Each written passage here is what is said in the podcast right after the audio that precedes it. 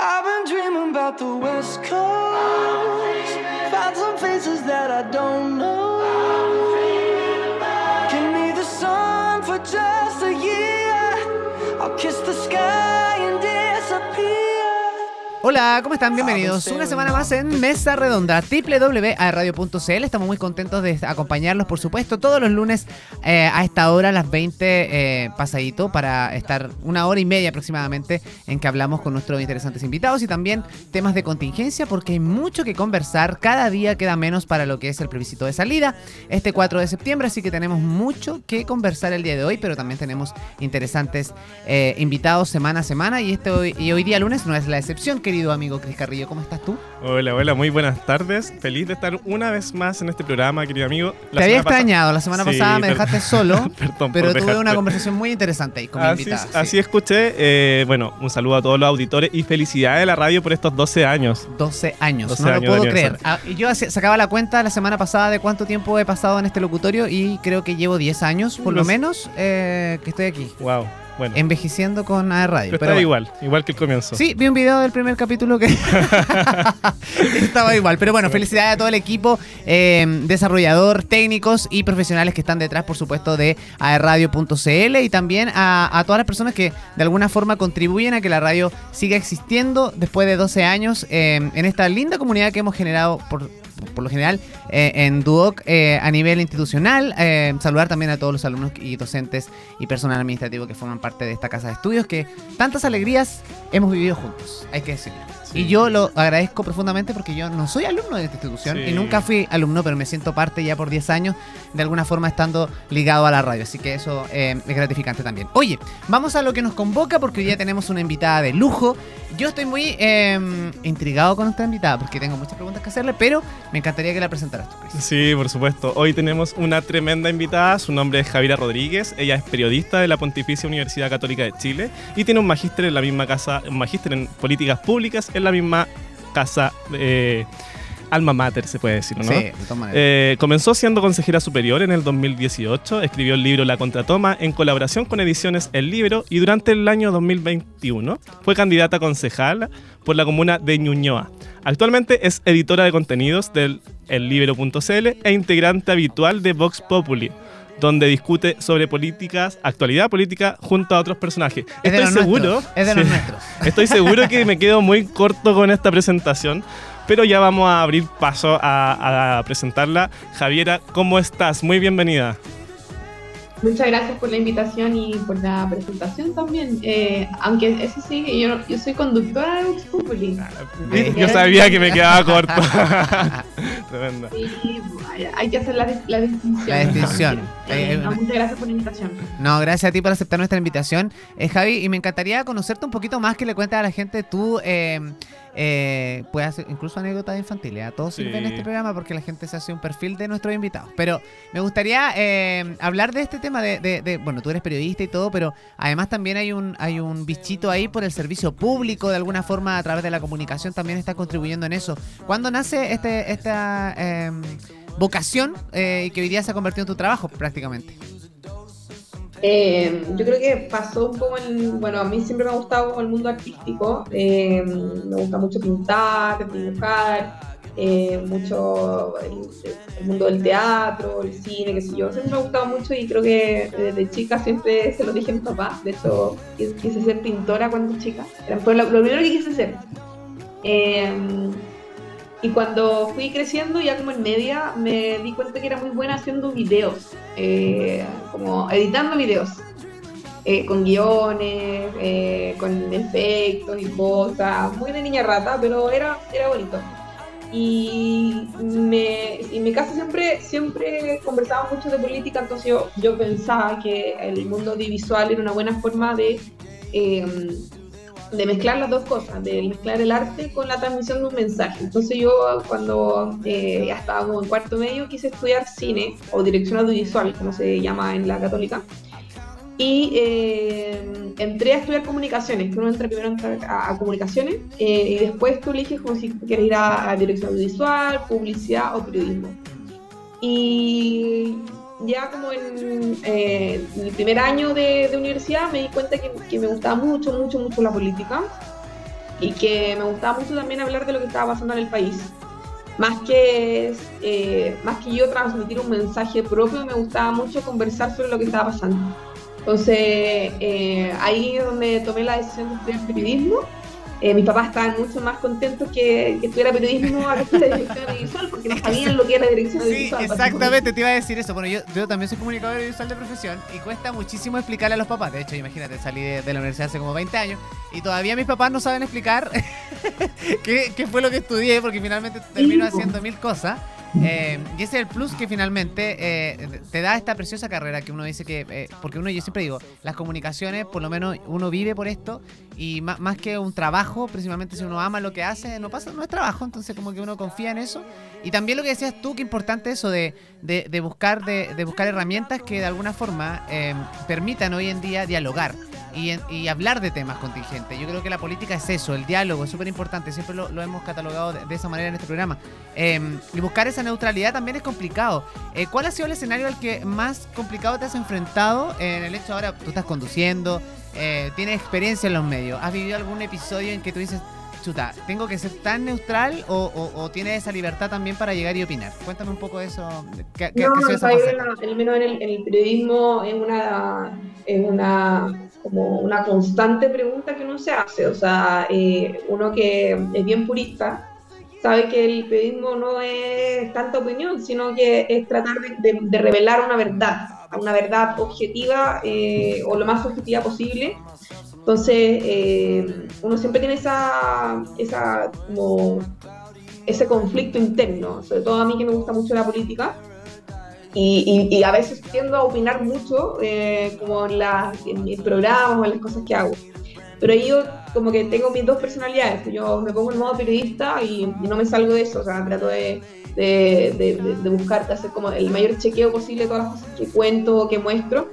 Y mi lado, eh, mi lado como más activista, que no es que uno diga fake news, al contrario, pero sí uno tiene una posición en el mundo y la transmite. Entonces, como que trato de separar estas dos Javieras, como también, como también pongo la tercera Javiera como la Javiera más artista, entonces pongo como a las tres Javieras como que conviven en una y, y trato de, de, a veces se mezclan, a veces no, entonces es como un poco complicado, pero es un constante constante problema en mi vida, o sea, eh, Javiera quiere ser periodista, o Javiera quiere ser política, o Javiera quiere ser artista, como cuál es, cuál es mientras se pueda hacer las tres, aunque es bien difícil. Sí, bueno, la política tiene de todo hoy en día, ¿eh? tiene bastante su lado artístico también, sí. con todo el escenario que hemos estado viviendo en el último tiempo, así que se agradece. Debo decir que a la Javi se le nota muchísimo su lado artista, o sea, ella en cualquier lugar donde está, yo he estado en algunos lugares eh, frecuentando con ella, no pasa desapercibida, ¿eh? es un arte, es un lienzo, porque siempre se destaca por su forma de vestir, por su forma de... de tiene cualquier estilo, así que bueno, su propia personalidad y eso se agradece también. Yo creo sí, que todas claro. las personas tenemos que tener ese plus de... Que sea original. Original. Auténtico. Somos auténticos y somos personas no, hoy día, hoy estuvimos en mi programa con Jordi Castell, porque igual invitamos como a,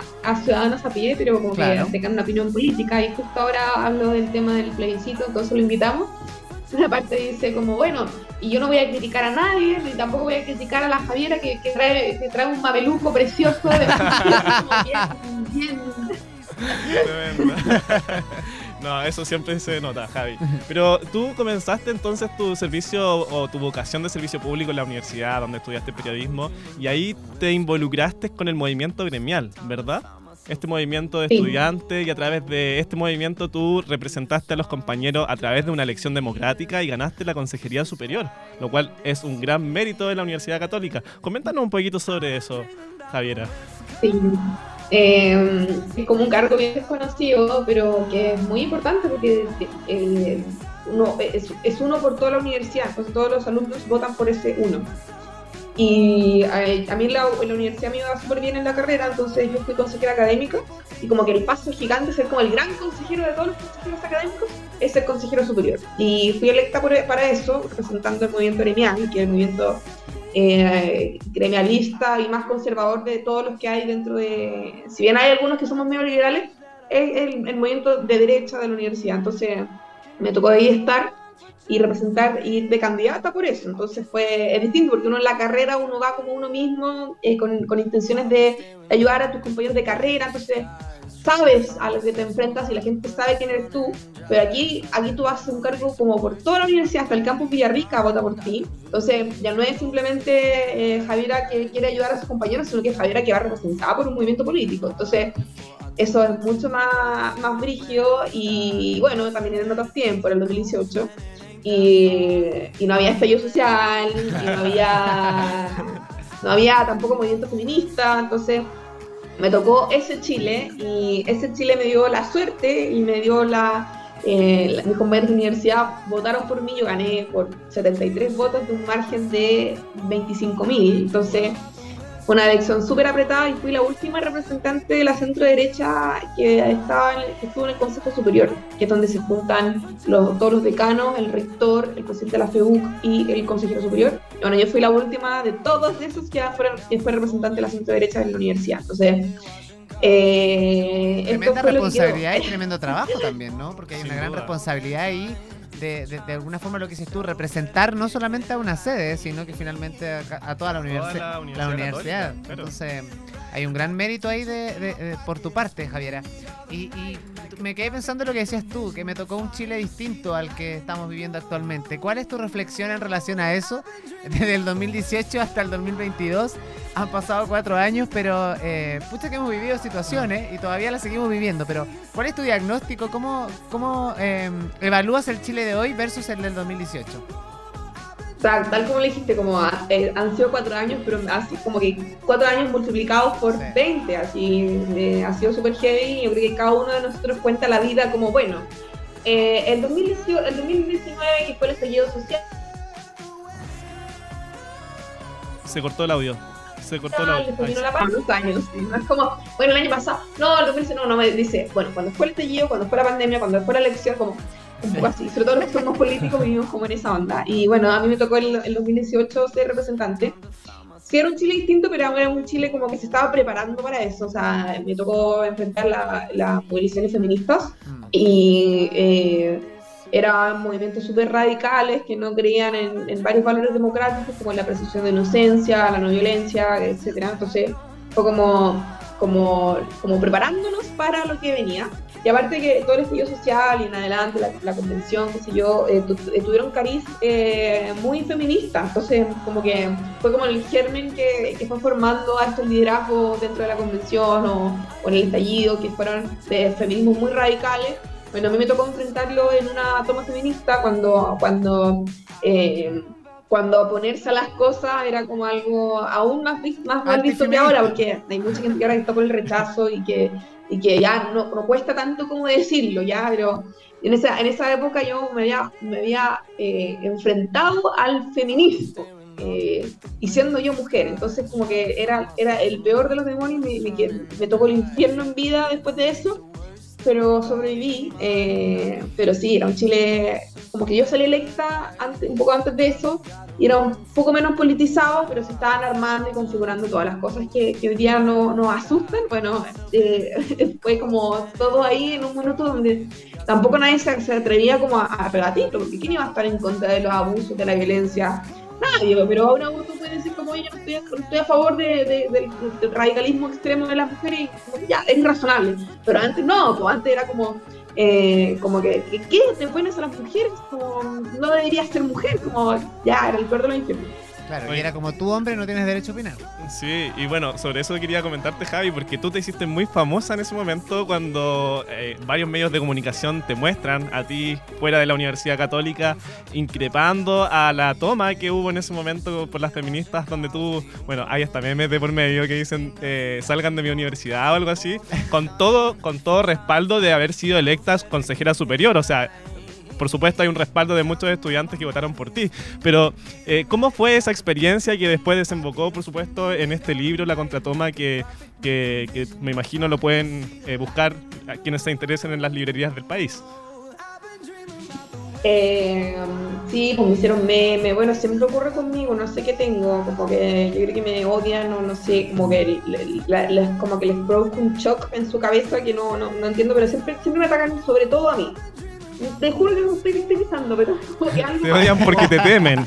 Y te temen porque te saben irreductible. Javi, mira, en la, en la- en la vida hay que, hay que preocuparse cuando no hablen ni para bien ni para mal de uno. Sí. Mientras hablen, eso es súper importante. Siéntete, Claro, vigente. Pero, cuando te toca vivirlo, no, no, es, no es tan, no es tan leve, porque Yo, yo me quiero matar día, entonces Claro. como, eh, como súper terrible, como no sé, salió el documental de la cancelación hace poco, eh, de hecho como que no sé por qué como que volvió el tema, como que la gente se le olvidó lo de la toma feminista y ahora me volvieron a recordar, no sé, filo, pero eh, ese documental salen, es como el documental de todos los funados.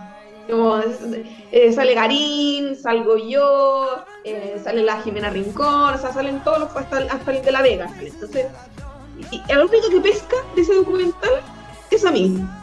Bueno, no sé qué, qué bola, fue por los rayos láser, no sé ya, pero, pero algo, algo uno genera que, que, que te molesta. Lo mismo ahora, como con la, eh, salió un pedazo en la franja con mi, con mi, con mi organización social, habían 20 organizaciones sociales, de todo.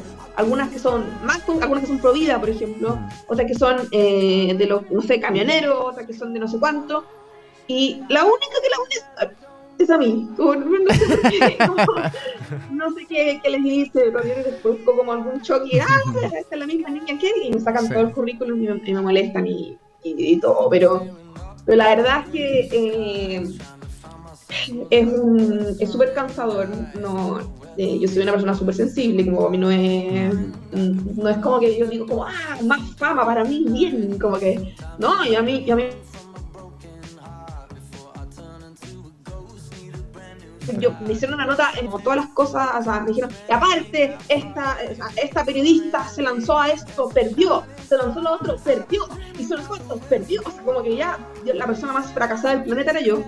Y, y, y chuta, como que obvio que duele, obvio que molesta, yo, yo, yo llamé al desconcierto y les dije como, oye, como que hay cosas que uno no son verdad, dos, como, me están haciendo bullying por esto en Claro. redes sociales, me están amenazando, ahora en vivo y en directo me están amenazando, como pueden como bajarle los humos a todos y, y así con todas las cosas, o sea, como que es un lado B, no sé, pues, se de la fuente, se lo funan y lo molestan Mm. y, y le dicen, oye, que tú eres mal actor.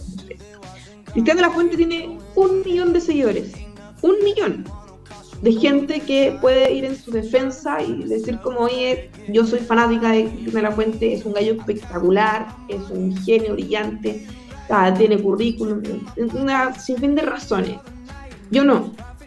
Yo no tengo ni un partido que me respalde, no tengo, ya tengo, tengo un par de seguidores, y bien, ¿cachai? Pero, pero yo creo que ninguno, ninguno me conoce como al punto de poder hacer una defensa jurídica de mi vida, ¿cachai? Claro. Entonces es distinto, pues, es distinto más cuando eres mujer, que, oye, pero esta niña es fea, linda, eh, eh, tonta, eh, inteligente, como que es difícil, es difícil más para una, entonces como que eh, es dura, dura la, la, famo- la famosidad.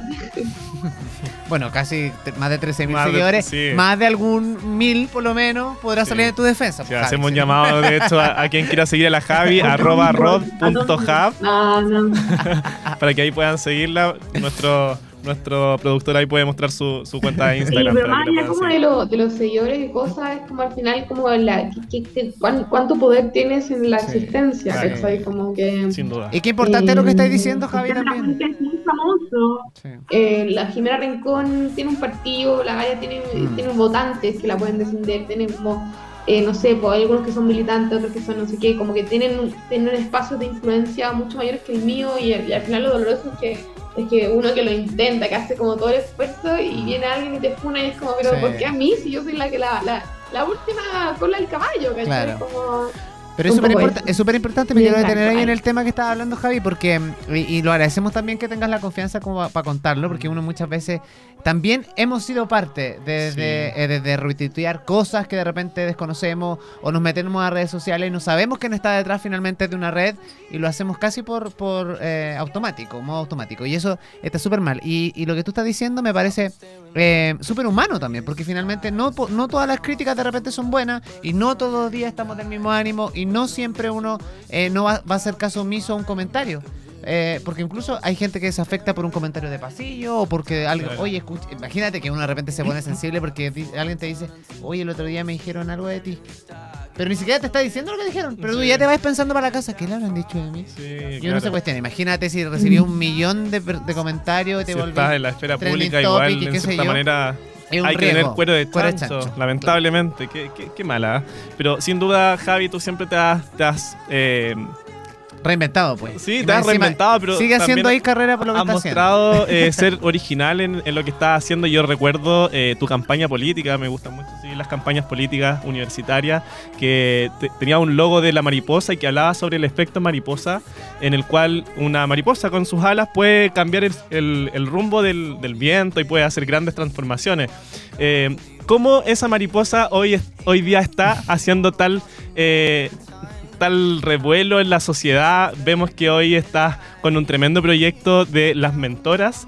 Eh, nos gustaría conocer un poquito sobre, sobre este, est- est- esta organización civil que, que te lleva viajando por todo Chile, por lo que he visto. Sí, eh, en verdad creo que es como la... Yo de, de todos mis traumas en Funa he aprendido muchas cosas. Y una de esas es que cuando, cuando a mí me pasó todo esto en la universidad de la- del, del mundo feminista que me atacó muy fuerte, yo tenía mucho miedo eh, y por eso yo a veces me arrepiento de no haber sido más dura, no haber hablado más, de no haber intentado más, porque yo tenía mucho miedo en ese entonces que en el futuro nunca pudiera, haber, pudiera seguir trabajando en el tema mujeres que a mí me importaba mucho porque no iba a, no iba a faltar eh, alguien que dijera como, ah, pero ese es el niño de la toma feminista, y por qué habla ella, y por qué no sé qué, y que, y que se me bloquearan los espacios para trabajar en esto. Tenía mucho miedo de eso. Y me di cuenta que al final, bueno, eso es como con, la- con el aprendizaje, yo ya, bueno, ya han sido como cuatro años de eso y, y soy una persona distinta un poco y, y me he dado cuenta que al final la- el asunto es tan ideológico que, que- que- y, y por culpa de esas mismas personas, que al final como que mal utilizaron el, el tema, mal, mal utilizaron las causas y que al final eh, todo era feminismo, nada era feminismo. Como todo ¿no? y, y como que me sentí libre también de como, oye, si, alguien me dice que no puedo hacer algo, como, ¿por qué le tengo que hacer caso? Como, ¿quién, es- ¿quiénes son ellos como para cancelarme? ¿cachai? Entonces, por culpa de ellos, porque ellos son los que, los que, los que dedicaron, los que dijeron como, los que hicieron el decálogo de lo que uno es un, buen no feminista, y terminaron ellos mismos haciéndose haciéndose Larry con muchas cosas, desde, desde, que, desde la acusación de Boric con abuso hasta con acoso, eh, hasta, hasta la poca sororidad que tienen ciertos artistas, no sé, por la Natalia Benito con otras mujeres y, y así un sinfín de cuestiones. Entonces como que siempre me sent- como que me, me volví a sentir libre de hacer como eh, de, de iniciar un camino propio en este tema. Y muy muy tocada también por mi experiencia política porque a pesar de que eh, creo profundamente en la libertad también estoy segura y estoy eh, me ha tocado vivir por experiencia propia que en verdad existen sesgos y, y experiencias negativas de, de- de las mujeres en política. O sea en verdad se nos juzga con otra vara, tenemos que lidiar con responsabilidades familiares que los hombres no tienen, eh, nos ponen menos plata para muchas cosas, nos cuesta movernos en el mundo de la política, no por tener menos talento, sino porque existe mucho sesgo. Eh, yo me siento igual de inteligente que un hombre, me siento igual de capaz que un hombre, pero estoy segurísima que no tengo las mismas oportunidades que un hombre. Eso ha significado tener que hacerme un camino mucho más, más, más rudo y tener que alzar la voz muchas veces más, tener que volver la mesa, porque o si no, realmente no te escuchan. Y yo mi, mi magíster, que lo terminé el año pasado, eh, mi tesis, mi trabajo final fue eh, sobre participación política femenina. Y, mm, me di cuenta que más allá de las cuotas o de la paridad, existía mucho, mucho bloqueo de las mujeres de parte de los partidos políticos y que había una sociedad civil súper ausente en apoyar a las mujeres, eh, en la política al menos. Que no, eso no ocurre en Estados Unidos, por ejemplo, que hay muchas organizaciones, no sé, pues, republicanas, eh, for women, ¿cachai? Como, y ellas eh, buscan financiamiento, levantan candidatas, les dan apoyo.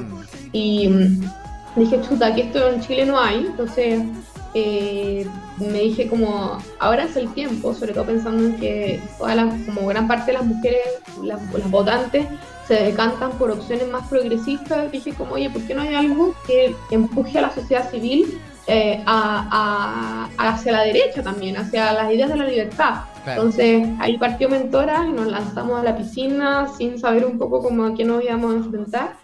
Y tomamos la decisión hace poco de, de ser organización de la sociedad civil por el rechazo, porque sabemos que tampoco existe otra organización de, de mujeres que haga más o menos la misma pega. Entonces dijimos aquí tiene una responsabilidad y, y nos lanzamos.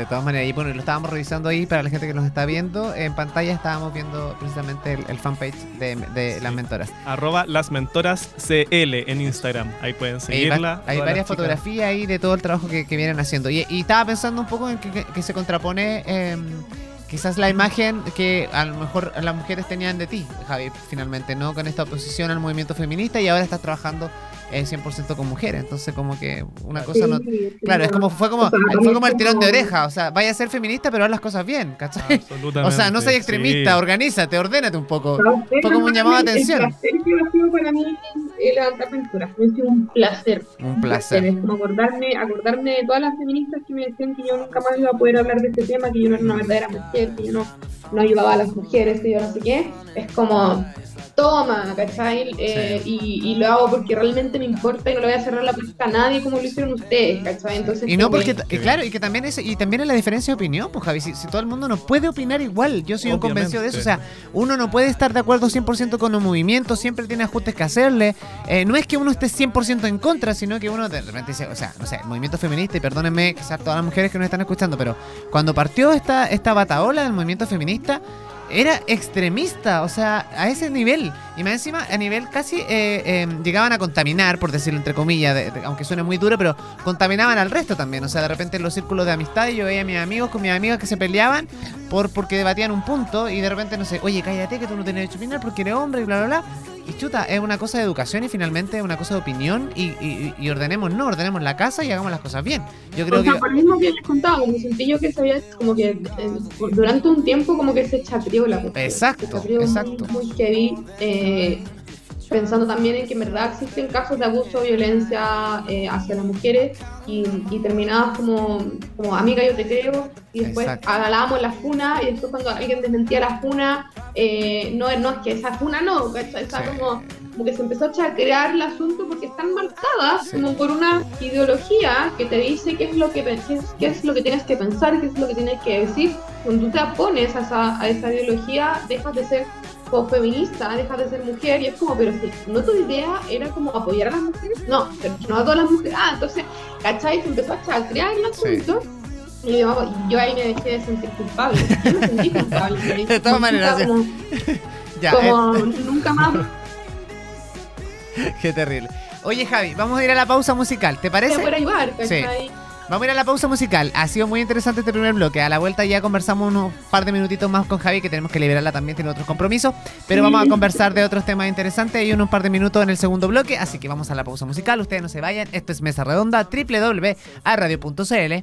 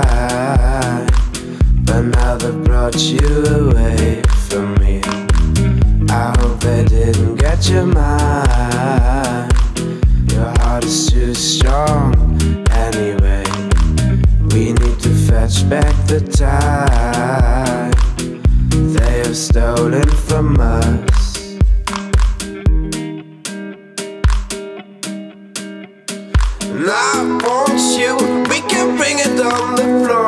Never danced like this